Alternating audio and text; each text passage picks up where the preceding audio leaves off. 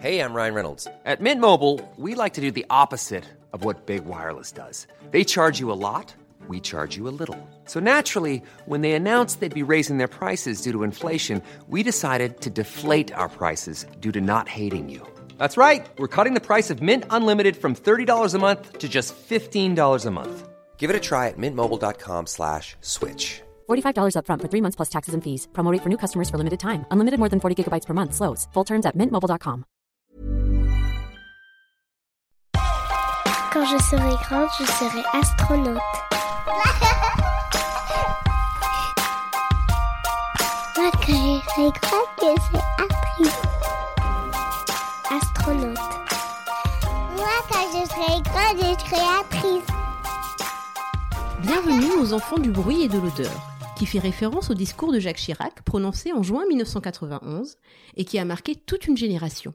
Nous nous retrouvons aujourd'hui pour discuter des problématiques que nous avons rencontrées et que peuvent rencontrer les parents d'enfants racisés au sein de l'école. L'école reflète la société. Les enjeux que nous rencontrons sur les questions raciales se jouent également au quotidien au sein du milieu scolaire de nos enfants. Le racisme, les stéréotypes, les discriminations sont des sujets auxquels ils peuvent être confrontés dès leur plus jeune âge. L'isolement, les doutes que nous avons en tant que parents nous empêchent de trouver les mots, les gestes, l'attitude à adopter face au corps enseignant afin de protéger nos enfants. Ce podcast est avant tout une façon de réhabiliter notre parole en tant que parents, afin de rendre audibles les voix, les vécus, les réalités qu'enfants et parents racisés vivent tout au long du parcours scolaire. Parce que le racisme n'est pas qu'une affaire d'adultes, nous avons voulu prendre le problème dès la racine, car c'est par une meilleure reconnaissance de leurs identités que nos enfants pourront devenir des citoyens reconnus et libres, fiers de leurs ambitions professionnelles demain. Quand je serai grande, je serai astronaute. Moi, quand je serai grande, je serai actrice. Salut Achaïso. Salut Priska Comment vas-tu aujourd'hui? Très bien, merci. Très bien. D'accord. Alors, euh, je voulais en fait euh, te remercier d'abord euh, d'avoir accepté euh, de participer aujourd'hui au podcast des enfants du bruit et de l'odeur. Et je voudrais que tu te présentes un petit peu auprès de nous. Eh bien, euh, comme tu l'as dit, je m'appelle Achaïso et euh, j'évolue à Bruxelles, Mhm, en Belgique, et j'ai mon média La Diaspora Chuchote. tout à fait. Et je collabore actuellement aussi avec un magazine féministe, Axel Mag, pour euh, la podcast d'Axel. D'accord. Et d'ailleurs, ton podcast va sortir très bientôt, le 1er avril. Tout à fait, oui. Et Oui. la première thématique, ce sera les sorcières. D'accord. Euh, et plus personnellement, est-ce que tu peux te présenter? Alors, euh, j'ai 35 Mhm. ans, je suis euh, belge d'origine congolaise et j'ai un fils de 10 ans. D'accord. Donc tu es là aujourd'hui pour nous parler de l'expérience de maman et des problématiques que ton enfant rencontre à l'école. hein? Oui, tout à fait. Donc, euh, ben, par rapport à ça, peut-être que je proposerai aussi un podcast euh, Maman n'est pas une warrior, donc Mhm. sur les, les familles monoparentales. D'accord. Euh, les problématiques, oui, il y en a beaucoup, et c'est pour ça d'ailleurs que je trouve que votre podcast est très intéressant pour qu'on puisse aussi en fait se rappeler de ce qu'on a vécu, parce qu'on a Oui. tendance à oublier. Et euh, en tant que mère et en tant que mère noire dans un pays euh, blanc, Mhm.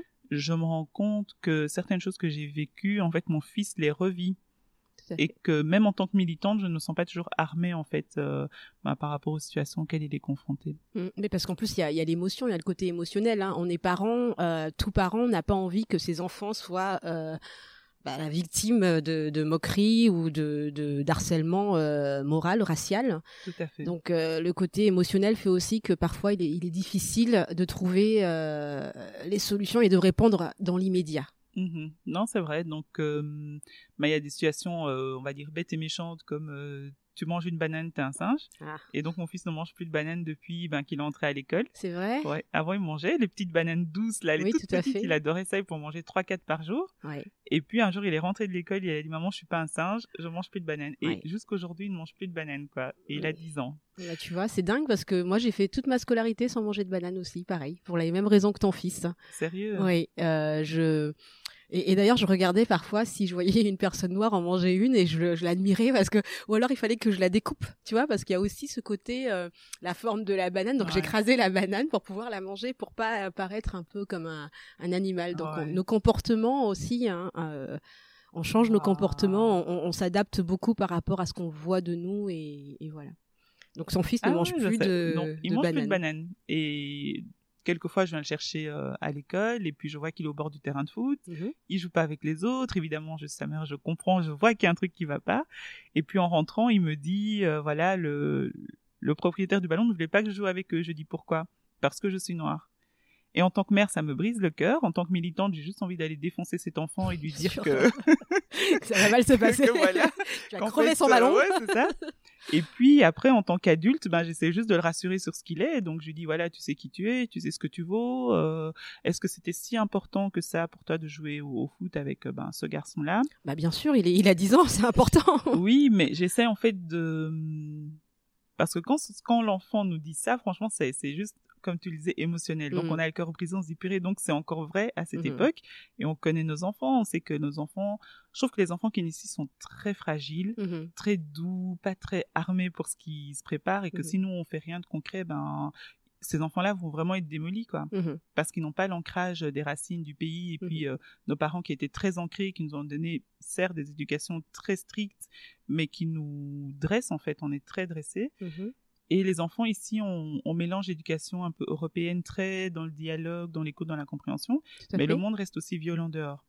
Et on n'a pas ce côté euh, parfois enraciné qui fait qu'on peut leur dire en fait euh, en connaissance de cause ben voilà en fait ici t'es noir voilà ce que tu vas subir euh, tu dois travailler dix fois plus que les autres euh, on ne t'aime pas ici ça c'est ce que des choses que mon père me disait parce qu'il le vivait donc en fait il le disait en connaissance de cause Mhm. moi, je l'ai un peu moins vécu que lui, et j'espère que mon fils le vivra encore moins que moi, mais je peux pas lui transmettre aussi trop de Oui. dureté, quoi. Et Tout donc, c'est ce qui fait que je pense que les enfants sont fragiles, les, les nouveaux afrodescendants, et donc, pour revenir à ça, j'essayais plutôt de dédramatiser. Plutôt que de lui dire demain, tu vas, tu le shot, euh, non. Non, Non, mais tu- bien sûr, tu peux pas tu dire prends ça. du recul, tu vaux mieux que ça. Donc, Oui. j'essaie plutôt de renforcer sa Euh, confiance ça- en lui plutôt que la perception euh, que les autres euh, essaient de, de lui donner, quoi.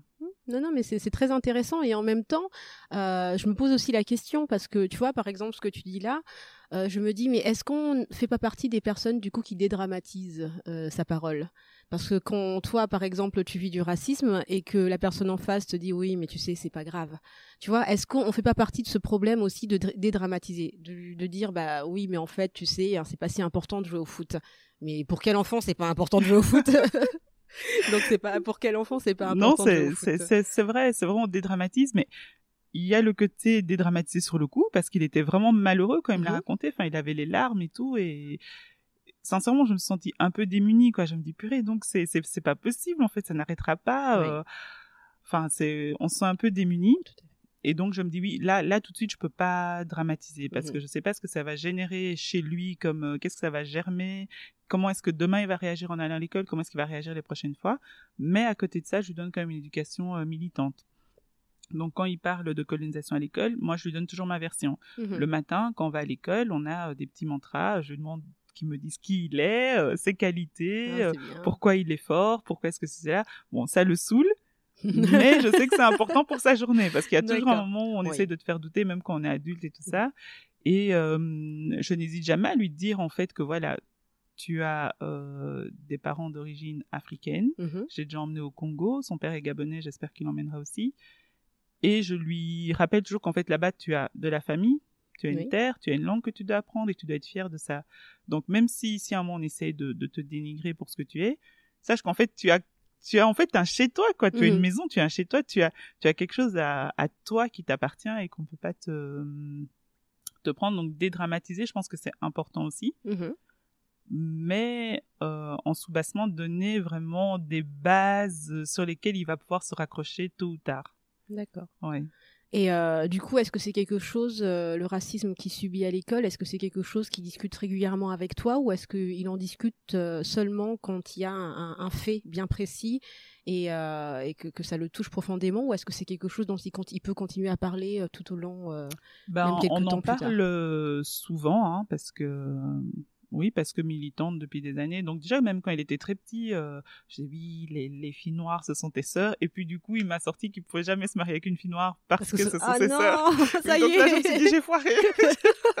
ah d'accord, carrément. Oui. Donc euh, il y a ça, il y a le fait, euh, bah de, de quand on passe par exemple à Bruxelles il y a beaucoup de monuments euh, ben, qui rappellent la colonisation Oui. ben, quand on passe je lui explique. Euh, il y a des choses qui lui plaisent il y a des choses qui lui plaisent moins. Par exemple ici à Luise on a un, un esclave en fait représenté en fuite et on voit des chiens qui le mordent.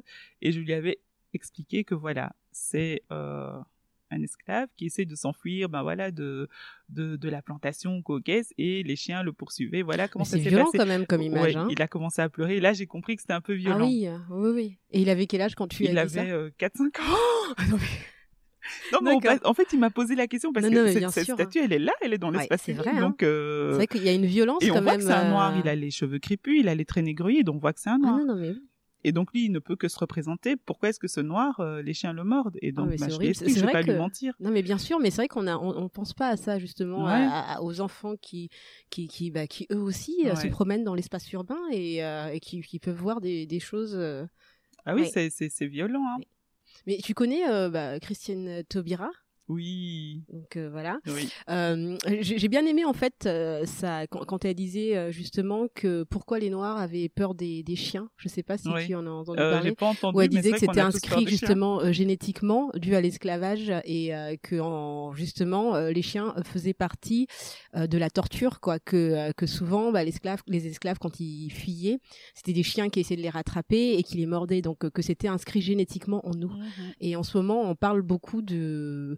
De voilà exactement de, de, de ce que ça peut euh, que la colonisation euh, l'esclavage a pu euh, transmettre génétiquement euh, chez les personnes racisées enfin chez les personnes noires et c'est chez les personnes qui ont été colonisées donc euh, voilà c'était un petit aparté Non, non, euh, mais voilà. c'est- c'est c'est tout à fait ça. Et donc, je lui ai expliqué, il a pleuré.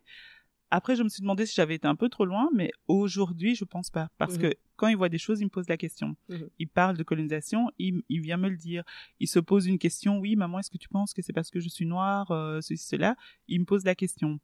Euh, je sais que des fois, on regarde des films aussi. Mhm. Si il voit quelqu'un de plus sombre, il demande, oui, mais pourquoi est-ce qu'ils lui ont fait ça à lui? Ou pourquoi est-ce que, pas c'est Mhm. le noir qui meurt en premier, mais pourquoi est-ce qu'il a moins de pouvoir? Enfin, Mhm. et c'est en fait, on se rend compte que c'est dans tout, Oui. dans tout. Et j'essaye aussi qu'il ne tombe pas dans ses préjugés. Récemment, je sais plus ce qu'on faisait. Et il y avait un noir et il m'a dit oui, mais il est moche. J'ai dit ah bon, il est moche pourquoi? Oui. Et là, il, il est resté bloqué Oui, parce qu'il a intégré justement que euh, le noir était moche. oui. Et il veut, il veut des longs cheveux. Mm. Et enfin, c'est plein de petits trucs quoi. Et donc euh, ouais, il faut, il faut. Moi, je pense qu'il faut être en permanence dedans parce que même s'il comprend pas maintenant, dans 4, 5, 6, 10 ans, il va comprendre. Il va se dire ah oui. Mais au moins, il aura déjà eu quelque chose en- du genre dans son subconscient quoi. Et euh, je ne sais pas comment ça se passe ici en Belgique, justement, euh, au niveau de la scolarité. Est-ce que vous avez des représentations, vous avez des livres? Est-ce que vous avez, euh, je ne sais pas, des la Black History Month, par exemple? Est-ce qu'on en parle à l'école? Est-ce que, enfin, qu'est-ce qui se fait? Qu'est-ce qui se passe? Alors, en Belgique, au niveau euh, scolaire académique, ben, on essaye de faire entrer justement euh, ben, un programme sur la colonisation, donc Mhm. de tout, hein, pas juste dire que les Belges sont venus euh, nous civiliser, mais vraiment parler ben, de Ah l'exploitation. bon, les, les Belges sont venus civiliser Oui, mission civilisatrice au Ah, Congo ouais, par c'est euh. II. c'est ça, et nos ancêtres, les Voilà. Gaulois. Ah, les ancêtres des Gaulois, oui. On va rigoler sur les. No comment. Et, euh, et donc, il y a des associations qui font ce travail pour euh, intégrer ça dans les programmes d'histoire. Mhm. Donc, il y a, ça a été accepté, mais euh, pas totalement, puisqu'on peut parler de la colonisation, mais on peut parler de la colonisation, genre euh, Christophe Colomb en Amérique latine. Oui. Mais non, nous, on en Belgique, on veut qu'on parle de ça, en fait, Bien parce que c'est hein. ici que le terreau a été fertile pour ça. Oui, c'est comme pour parler de l'histoire en fait euh, des États-Unis, des Noirs américains. Euh, il n'y a aucun aucun problème pour parler de Malcolm X, de, ça, pour parler voilà. de ne serait-ce même euh, comment dire ça Nelson Mandela qui est tout le temps cité à tort et à travers. Mais par contre, pour euh, bah, regarder ce qui se passe chez soi, c'est très difficile hein, d'accepter. Hein. Exactement. Et, euh, et donc voilà. Et il y a eu un travail qui a été fait justement pour avoir cette place Lumumba, Mhm. ici à Matongué. Donc de ce côté-là, il y a du travail qui est fait maintenant d'un point de vue purement académique. Je sais que même à l'UNIF, hein, euh, le Congo belge, Lumumba, c'est quoi? C'est une page? Non, même pas Lumumba, c'est une page de la colonisation. Waouh. Donc on a été colonisé, Congo Léopold II, puis Congo État belge, et puis Congo indépendance, Zaïre, et puis Congo. D'accord. C'est un peu ça. Une page. Donc, euh, mais par contre, les associations sont assez actives. Il y a, euh, oui, Mémoire coloniale qui fait un travail de, de déconstruction, donc Mhm. de, des monuments, des rues, des bâtiments euh, à caractère colonial à Bruxelles. Il y a Christelle Pananzila qui Mhm. a initié le monde de Jaï, donc Oui. qui promeut euh, les littératures euh, jeunesse bah, noires, les jeux, etc. Donc c'est aussi pour que les enfants puissent se retrouver. Il y a Dessé Racine qui a initié l'école Koua, Mhm. donc qui entame sa deux- qui est dans sa deuxième année, qui est une école où on apprend euh, le lingala, le chiluba, le swahili et le kikongo. On apprend la faune, la flore, euh, l'histoire, la géographie du Congo spécifiquement. Donc pour que les jeunes puissent s'enraciner, mais institutionnellement, il y a rien. D'accord. Et je pense que si nous on le fait pas, ben, il y aura jamais rien. D'accord. Et justement, en parlant de la langue, quelle langue tu parles à ton fils? Je parle français D'accord. Et pourquoi ça? Parce que malheureusement j'ai perdu euh, mes langues. Donc je suis née à Kisangani, je parlais swahili. D'accord. Et puis j'ai vécu un temps à Kinshasa, je parlais lingala. Et puis je suis arrivée euh, en Belgique et donc il a fallu euh, ben, se scolariser, et donc s'adapter et très vite apprendre euh, Le ben, français. le français, pouvoir communiquer avec les autres élèves, comprendre les cours aussi. Et donc j'ai intégré euh, parfaitement le français Mhm. euh, et j'ai totalement perdu, mais vraiment bien perdu euh, lingala et swahili. Parfois j'essaie de baragouiner un mot euh, mama nangai, des choses Maman comme ça. Nangai. Tu sais, même moi, je sais le dire. je rigole. Mais à part ça, euh, non, non, je. Mais j'essaye, j'essaye de. Bah, mon fils était à Koua d'ailleurs Mhm. pour apprendre et on a un assimile lingala qui traîne à la maison donc euh, mais ça me manque mais oui on parle en français. D'accord. D'accord. Et euh, à l'école, est-ce qu'il est le seul enfant euh, noir ou est-ce qu'il y a beaucoup d'enfants euh, racisés, noirs et autres euh, dans son école? Dans son école, hum, il a commencé dans une école où il était, ils étaient, il était le seul noir dans sa classe. En fait, Mhm. il a toujours été presque le seul noir, sauf à partir de la première primaire, ils étaient trois. Mhm. En troisième primaire, ils étaient ben trois aussi. Ah oui, ah, nous, on, on s'octroie le droit de compter hein, le nombre de noirs qu'il y a dans une école. hein, Ah oui désolé. hein. oui, oui, ça ne se fait pas. Mais non, on compte. Mais si, si, on, compte, oui. on le fait.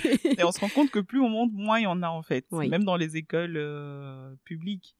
Et, euh, et voilà, non, non, ils, enfin, ils sont jamais beaucoup. Mais par contre, ce que je remarque, c'est qu'il y a beaucoup d'enfants nord-africains. Mhm. Et ce que je remarque aussi, c'est que mon fils, il commence à me sortir des mots d'arabe. D'accord. Ah oui, oui, c'est des salam alaikum maman. Et alors, c'est plus Achaïso, c'est Rachaïso. Ah, tu vois, je suis pas toute seule à t'appeler comme ça. tu vois, non mais me- oh. non, mais il a une prononciation. Il me dit, maman, c'est comme ça qu'on dit. Maman, je vais apprendre l'arabe et tout. D'accord. Et c'est là que je me dis qu'ils sont très forts, en fait. Mhm. Parce que même au sein de l'école, Mm. ils arrivent déjà à, à promouvoir leur culture Mhm. euh, comme une culture forte, une culture cool, une culture Mhm. euh, ben, inclusive. En fait, viens, viens, prends l'arabe et tout.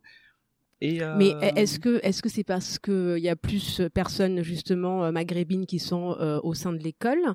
Ou est-ce que euh, il y aurait eu plus de personnes euh, noires euh, peut-être ou euh, qui parlaient lingala par exemple ça aurait été voilà. Est-ce que c'est surtout une question de on va dire de nombre?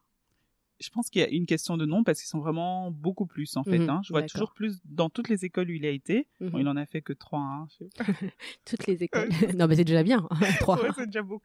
Oui. Euh, il y a toujours eu plus de nord-africains que de subsahariens. d'accord Et leur force, bah, c'est qu'ils ont une langue commune. d'accord Principalement. vrai. et, et qui sont fiers. Mm. En fait, ils sont sans, sans excuses, quoi. Mhm. Ils se cachent pas, ils font pas, ils essaient pas de se minimiser. Alors que nous, le contraire, on nous apprend à nous minimiser. D'accord Moi, je sais que mon père, il, il parle, hein, Mhm. lingala, il ne parlait jamais lingala swahili à la maison. Il voulait pas qu'on parle lingala swahili à la maison. Parce qu'il trouvait que ça faisait pas éduquer. oui Et euh, alors que je pense que dans les familles euh, nord-africaines, Mhm. on parle la langue à la maison, Mhm. on la parle à l'extérieur. En fait, dès qu'on rentre à la maison, on se retrouve dans, dans un microcosme. Et forcément, à l'école, ils sont là entre cousins. Ils, ils savent se, se communiquer. Alors qu'entre subsahariens, ben, tu as un Congolais, il y avait, il y a un Rwandais et il y avait un Tchadien. Oui, Donc une déjà, les langues euh, ne sont voilà, pas pareilles, les cultures ne sont pas pareilles. Et pire, les parents euh, sont dans la méfiance. J'ai entendu une mère en début d'année, Oui. une mère africaine, noire, aller Mhm. dire à l'institutrice, oui, ne le mettez pas à côté d'autres enfants noirs euh, parce que sinon il va être distrait. Ah, Ah oui, j'étais trop choquée. Oui. Ouais, trop choquée. je me dis, D'accord. Et pourquoi il serait Waouh.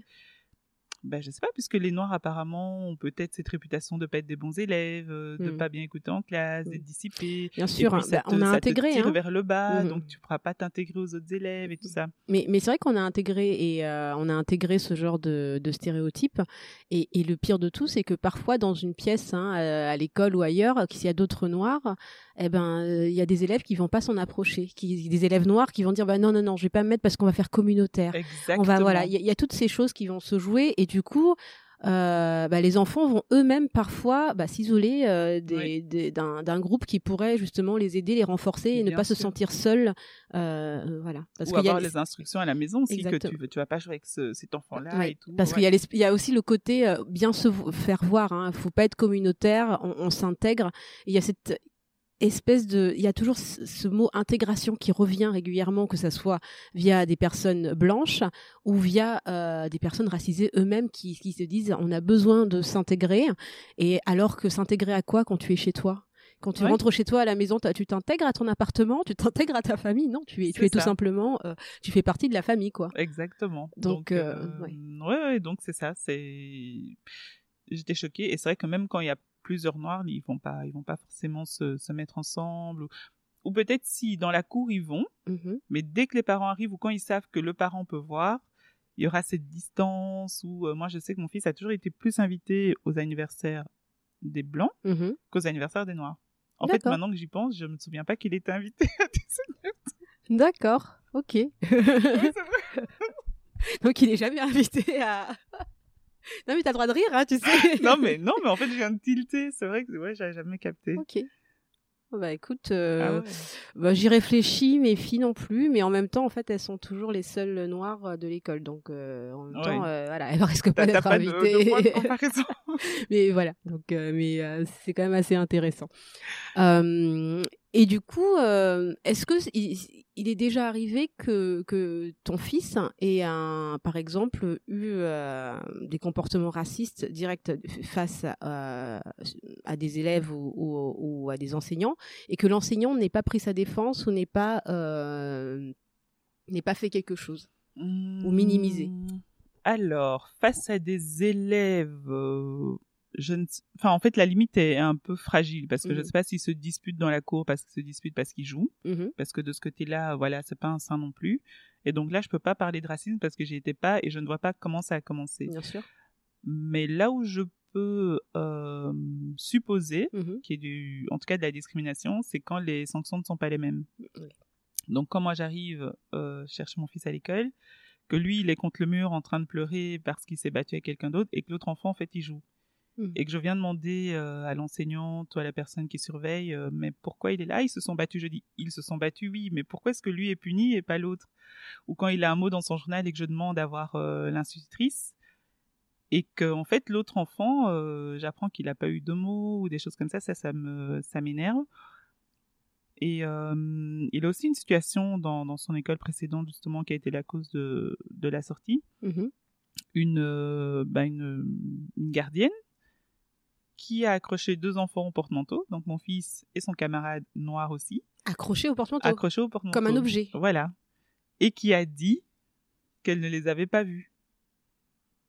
Comment ça Véridique. Ben, il jouait dans la cour et les a accrochés au porte-manteau. En fait, je l'ai vu parce que quand j'ai été récupérer mon fils, il avait la violent. marque de la tirette euh, au niveau de, des clavicules entre les Oh deux. Ouais, ouais, ouais. Donc vraiment un trou, quoi. Et je dis, mais c'est quoi? Et puis ils font là, ils m'expliquent.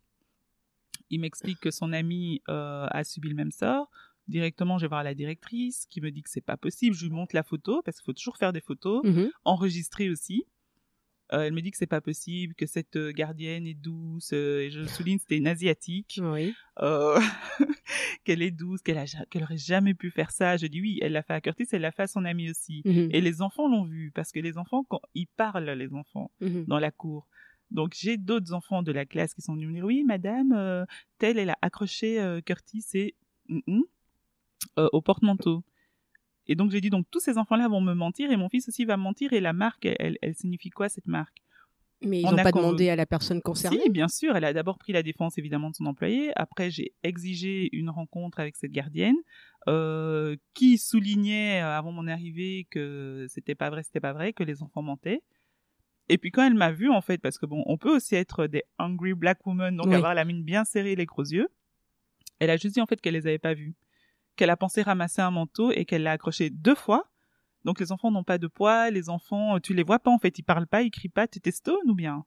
Attends, c'est un truc de dingue Oui. cette histoire. Et j'ai enregistré donc euh, cet échange-là, et puis j'ai été portée plainte. Et donc évidemment la police, puisque c'était une école communale, s'est référée à la directrice, qui m'a appelé pour me demander pourquoi j'avais porté plainte.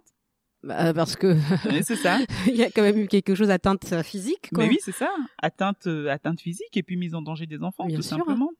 Et, euh, et cette euh, gardienne a été réhabilitée l'année d'après, comme si de rien n'était. Et la commune a juste dit oui, on garde votre plainte euh, en suspens. euh, et s'il y a d'autres cas, euh, comme ça, on a déjà quelque chose. Et l'autre maman n'a même pas porté plainte en fait, parce qu'entre-temps, il lui avait envoyé les services sociaux. Et cet enfant-là a quitté l'école aussi. D'accord. Donc, euh, et là, oui, là, pour moi, c'est du racisme, clairement. Oui. Sauf qu'encore une fois, ben, on peut pas dire que oui, c'est du racisme. On doit, euh, enfin, on doit exprimer les faits autrement. Mm. Et finalement, ça n'a rien donné puisque elle Parce est que c'est insinueux en plus le racisme. hein. Oui, c'est ça. Ça, ça c'est un poison qui te qui fait en sorte que tu, tu n'es jamais sûr à 100%, que Voilà. tu doutes de toi et Oui. qu'on te fait douter Mhm. régulièrement. ça. Donc, à la fin, euh, je passais vraiment pour la mère, euh, Oui. je vais pas dire hystérique, mais qui était toujours là, en train de se plaindre, en, train de chercher. Mais non, en fait, je dois défendre mon enfant et mon enfant doit se sentir bien euh, là où il va pour apprendre. Il est là pour apprendre, c'est tout. Mhm. Et euh, du coup, ça a donné quoi pour lui, par exemple Euh, Il a, il a ressenti comment? Est-ce qu'il t'en a reparlé après? Ah oui, il m'en parle régulièrement. Il demande mais pourquoi est-ce qu'elle m'a accroché? Pourquoi elle a dit qu'on mentait? Elle a accroché aussi donc le nom de son ami. euh, et pourquoi elle a accroché que les noirs euh, Pourquoi elle ne nous aime pas? Mhm. Et donc euh, oui, des fois il en parle. Ben, je lui explique. Je dis voilà, c'est une raciste et elle a pas, elle t'aime pas, c'est vrai, mais elle doit pas te, te manquer de respect. Mhm. Et je lui rappelle aussi qu'il est pas là pour se faire aimer non plus. Mhm. Parce que c'est un truc que je- j'entends souvent chez lui. J'ai envie qu'on m'aime, j'ai envie qu'on m'aime. Je veux que tout le monde m'aime. Je dis tout le monde pourra pas t'aimer. Voilà. Tout le monde pourra jamais euh, t'aimer, mais tu dois exiger le respect Mhm. de tout le monde. Ça, par contre, oui. Non, mais bien sûr. Et puis après, c'est pas grave en fait hein, si les gens nous aiment pas. hein. C'est pas. ouais, mais voilà, c'est ça. hein, mais c'est un truc euh, très jeune et ça, je je- j'accuse les réseaux sociaux. Ouais. Enfin, on peut encore dire j'accuse. Voilà, j'accuse. non, non, mais c'est vrai. C'est vrai qu'il y a, il y a- il y a Donc, beaucoup de choses qui. euh, qui se ouais, il faut il faut qu'on les endurcisse en fait Mm. nos enfants. Après, je sais pas, c'est trop dur, mais Après, voilà, c'est encore une fois, c'est de se dire euh, les endurcir. Tu vois, ce mot me dérange déjà. Donc de se dire parce que bah, parce que voilà, ce sont des enfants, ce sont des enfants, Oui. et, euh, et, et je pense que c'est la société qui doit. confrontés à Oui, mais- des choses horribles. Bien sûr, mais c'est la- c'est- c'est c'est- c'est justement euh, l'éducation nationale. C'est ces choses. En fait, ils devraient pouvoir vivre comme n'importe quel enfant sans je avoir suis ce poids-là. d'accord. Je suis Et, d'accord. euh, et, et encore une fois, je pense qu'il y a eu des traumatismes. On les a vécus, on est d'accord, toi et moi. Euh, on a dû s'endurcir, nous aussi, hein, euh, et, et ça laisse des traces. Et ça, ça, ça aussi euh, euh, formate la personne qu'on est aujourd'hui. Donc nos enfants doivent aussi s'endurcir, c'est ça? Et puis les enfants de nos enfants doivent aussi s'endurcir? Est-ce qu'ils pourraient juste être des enfants et être euh, tout simplement, euh, voilà, pouvoir jouer au foot, ne pas être accroché à des porte-manteaux, euh, parce Oui. qu'en fait on ne s'endurcit pas. voilà, c'est voilà, pouvoir avoir accès aux études qu'ils souhaitent, pouvoir avoir les mêmes chances, pas avoir des différences de traitement. Donc encore une fois, notre comportement doit changer par rapport parce, parce que des personnes nous font endurer, on endure des choses. Là, je suis pas tout à fait d'accord. Mais Priska, en fait, je comprends tout à fait ce que tu dis, Mhm. mais je me dis aussi, il devrait, c'est Mm. inconditionnel. Mm. Et on sait que, voilà, il y a des faits, le monde, il est comme ça, et c'est pas prêt de changer. Ah mais bah oui, le si. monde, il est dur. Oui, mais il faut que ça change. Oui, il faut que ça change. Et heureusement, il y a des personnes comme toi et le riche euh, qui font des podcasts pour ça, pour sensibiliser. euh, et c'est ce que je te disais en aparté. Avoir écouté votre deuxième podcast, ça m'a fait réaliser énormément de choses aussi Mhm. sur euh, la manière dont j'ai du confiance, en fait, même inconsciemment, parce que je me rendais pas compte de tout. Bah, après, je me suis dit, oui, peut-être que il y a des traumatismes cachés là-dessous. Mais après, je me dis, le monde, il est comme ça, et je m'en voudrais encore plus de pas le préparer Mhm. Et de le voir un jour, euh, en fait, tomber des nues et venir me Mhm. reprocher, maman, en fait, tu m'avais pas dit que c'était comme ça. Mais c'est un dilemme, hein, c'est un réel dilemme. Comment faire? Comment, comment faire pour les préserver et à quel moment leur parler de, de toutes ces choses, de- du racisme? Comment faire pour les préparer et en même temps, euh, voilà. Bah, tout le temps, hein, oui. tout le temps, parce que euh, on en parlait euh, bah, avec Ulrich justement Mhm. dans, dans un, un échange. Euh, on a toujours tendance à dire que que nos parents étaient sévères. Mais, et même si c'est vrai que sur le coup, des fois, il y a, il y a des petits coups de haine, comme ça, on se dit, mais pourquoi, pourquoi j'ai Mhm. ces parents-là? Moi aussi, je veux les parents de Sophie, de Marie. euh. Et parce que Sophie et Marie, elles n'ont pas la même charge mentale et que, et que leurs parents non plus. Mais voilà, mais aujourd'hui, aujourd'hui, souvent, je, déjà, je me surprends à répéter des choses que mon père me disait, et des fois, c'est juste horrible, mais je me dis, ok. mais je, des fois, je remercie aussi, je me dis, purée, mais il avait raison, en fait. Mhm. Il avait vraiment raison euh, d'être aussi dur ou de, de dire ces choses-là, ou, ouais, et, et, et comme on dit, ça ne nous tue pas. Enfin, ça tue pas les noirs. Oui, ça Ouais, nous mais transforme. bon, euh, Ça nous transforme, Alors après, je vrai. sais pas exactement de quoi tu parles, mais il y a beaucoup de choses qui Les ne coups tuent pas. Ah non, non, non. je blague, je blague. C'était une blague. Tiens, je voulais voir justement. Non, Mais non, tu n'iras voilà. pas dormir Alors après, euh, l'histoire de dormir, euh, moi je suis tout à fait d'accord pour le fait de, enfin voilà. Mais après, euh, c'est aussi parce que c'est, je me dis, il y a plein de choses qui jouent derrière. hein. Moi, je me méfie de la pédophilie, je me méfie d'énormément de choses. Et c'est vrai qu'on ne connaît pas, on ne connaît pas les personnes, quoi. Et, et- et- et comme on dit, l'habit ne fait pas le moine. Hein. Euh, donc c'est surtout, euh, je me dis que mon enfant, euh, j'éviterais qu'elle aille dormir chez les autres tant qu'elle ne pourra pas euh, suffisamment se défendre. Mais voilà. Mais ça peut être aussi par des comportements racistes où on sexualise beaucoup aussi les enfants, surtout les petites filles noires. Mais non, mais tu peux, t'as le droit de parler comme ça. Parce que tu me mimes tes paroles maintenant. Elle est en train de me dire énormément. tu me fais trop rire. Et, euh, et voilà, on sexualise beaucoup les petites filles noires. Et euh, il y a aussi des- une violence euh, qu'on peut voir à la télé ou des choses et que moi je peux contrôler à la maison, mais que si elle va dormir chez par exemple une personne blanche ou une autre personne qui n'est pas au courant de toutes ces choses et qui justement va lui faire vivre inconsciemment des, des, des- des situations traumatisantes, il y a aussi tout ça qui se joue derrière. Et des paroles, des mots, il y a, il y a plein de choses. Hein. J'ai pas envie qu'en fait elle soit tout le temps agressée. Je veux aussi protéger, on va dire, son, son espace mental hein, et, et- et son côté, euh, son, son moment d'enfance. Mais euh, je pense que j'aurais un enfant blanc, je serais blanche. euh, on se pose aussi ces questions de pédophilie, en fait, dans toutes les sociétés. Et, Oui, mais on, je pense qu'on se les pose autrement. Parce Mhm. que, bon, il y, a les, il y a les sociétés, on va dire, il y a les communautés, il y a les niveaux sociaux, enfin, il y a la- il y a sûr. l'instruction et tout. Mais en tant que femme blanche, euh, on m'agresse, mhm. je vais porter plainte, je me sens légitime d'aller porter plainte et de revendiquer. euh, Bon, je dis pas que, c'est, que ça marche, que la justice Mhm. fonctionne, mais je dis je me sens légitime. En Mm. tant que femme noire, on m'agresse, je me dis pourquoi je vais aller porter plainte? C'est vrai, il y a, y y y des choses. Bien, bien un, sûr qu'on est. faire. Deux, c'est cher. Trois, on va même pas m'écouter. Mm. Et j'aurais perdu du temps. Et en plus, l'agression que j'aurais subie, qu'elle soit sexuelle ou euh, juste verbale, non, pas juste ou verbale, c'est moi qui vais me sentir plus mal, en fait. Et j'aurais pas de soutien non plus de ma communauté. Mm. Parce que chez nous, il y a aussi tout, tout ce problème de la honte, euh, Mm. de jamais pouvoir euh, dire ce que ce qu'on a ressenti quand on s'est fait euh, agresser ou mal parler ou rejeter. Parce que oui, mais toi aussi, ah, toi aussi, sois forte quand même. Mm. Ah, toi aussi, est-ce que ça Mais- va changer mais- ta vie? mais- Oui, toi mais aussi, tu mais vois- toi, c'est pourquoi tu parles de ça? Il faut pas dire ça, tu vois? Oui, mais il y a le côté sois forte qui revient Ah tout oui, le oui, temps. oui, On- n'a pas le droit. À la... Il y a ce côté qui revient régulièrement.